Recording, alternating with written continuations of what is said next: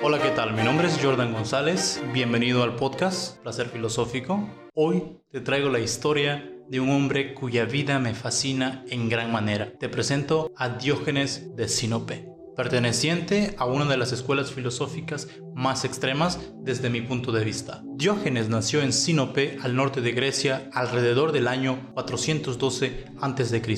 Su padre era un banquero llamado Gisesias, y ambos fueron desterrados por haber fabricado monedas falsas lo que nos dice que Diógenes nació en una familia acomodada y que el destierro podría haber preconfigurado su vida filosófica. Era miembro de la escuela de filosofía cínica, que creía vivir una vida sencilla y virtuosa, libres de las distracciones y de los excesos de las riquezas materiales. Según cuentan, llegó a Atenas con un esclavo llamado Manes, quien lo abandonó al poco tiempo entonces Diógenes, con ese humor que lo caracterizaba, dijo, si Manes puede vivir sin Diógenes, entonces Diógenes puede vivir sin Manes.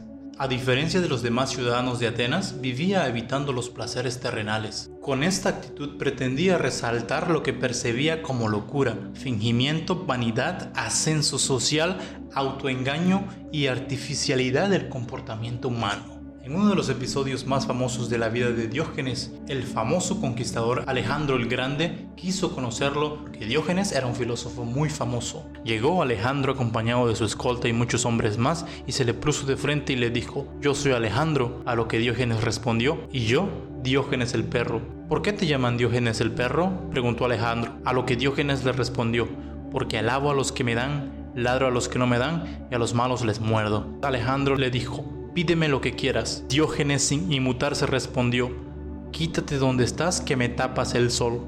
A lo que Alejandro le preguntó, ¿no me temes? Diógenes contestó, Gran Alejandro, ¿te consideras un buen o un mal hombre? Alejandro le respondió, me considero un buen hombre. Por lo que Diógenes le dijo, entonces, ¿por qué habría de temerte?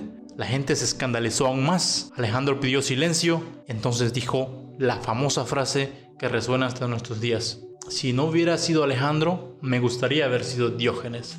En otra ocasión, Alejandro encontró al filósofo mirando fijamente una pila llena de huesos y le preguntó qué buscaba, a lo que Diógenes respondió, busco los huesos de tu padre, pero no puedo distinguirlos de los de un esclavo. Un día, en uno de sus paseos por la ciudad, vio como un niño estaba comiendo lentejas sobre su trozo de pan y cuando terminó sus lentejas bebió agua con las manos de una fuente y Diógenes pensó, este niño me ha enseñado que aún me quedan cosas que no necesito. Si se come las lentejas con un trozo de pan y cuando las acaba bebe agua con las manos, no necesito mi cuenco ni mi cuerno. En pocas palabras, no necesito mi botella ni mi vaso y los tiró a ambos y siguió caminando.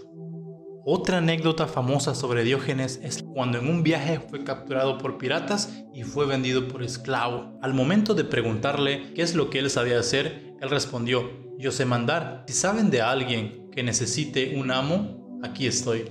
Se dice que fue comprado por un hombre llamado Geniades, quien también podría haber sido filósofo este hombre admiró su espíritu y lo puso como tutor de sus hijos. Algunos dicen que Diógenes vivió hasta su muerte bajo el techo de Geniades, otros dicen que Geniades le dio la libertad inmediatamente, otro relato dice que cierto hombre adinerado lo invitó a un banquete en su lujosa mansión, haciendo hincapié en que allí estaba prohibido escupir. Diógenes hizo unas cuantas gárgaras para aclararse la garganta y le escupió directamente a la cara, alegando que no había encontrado otro lugar más sucio donde desahogarse.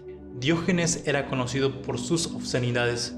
Se dice que se orinaba en público, se cagaba en el teatro y que se masturbaba en público. A esta última obscenidad él decía, si tan solo pudiera quitarme el hambre frotándome la barriga. En cuanto a su muerte, hay muchas teorías. Algunos dicen que se murió intoxicado al tratar de comer un pulpo vivo. Otros dicen que contuvo la respiración hasta morirse.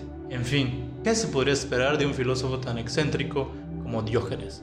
Diógenes fue un personaje excéntrico, sin duda admirable por su capacidad de vivir en carne propia lo que predicaba. Algunos lo tienen como un ejemplo a seguir otros dicen que él fue el que inició el movimiento hippie. Para mí es un ejemplo de alguien que tiene mucho valor para vivir de acuerdo a sus principios. Déjame en los comentarios tus opiniones y qué es lo que te hace pensar cuando escuchas la historia de Diógenes de Sinope. Gracias por estar aquí.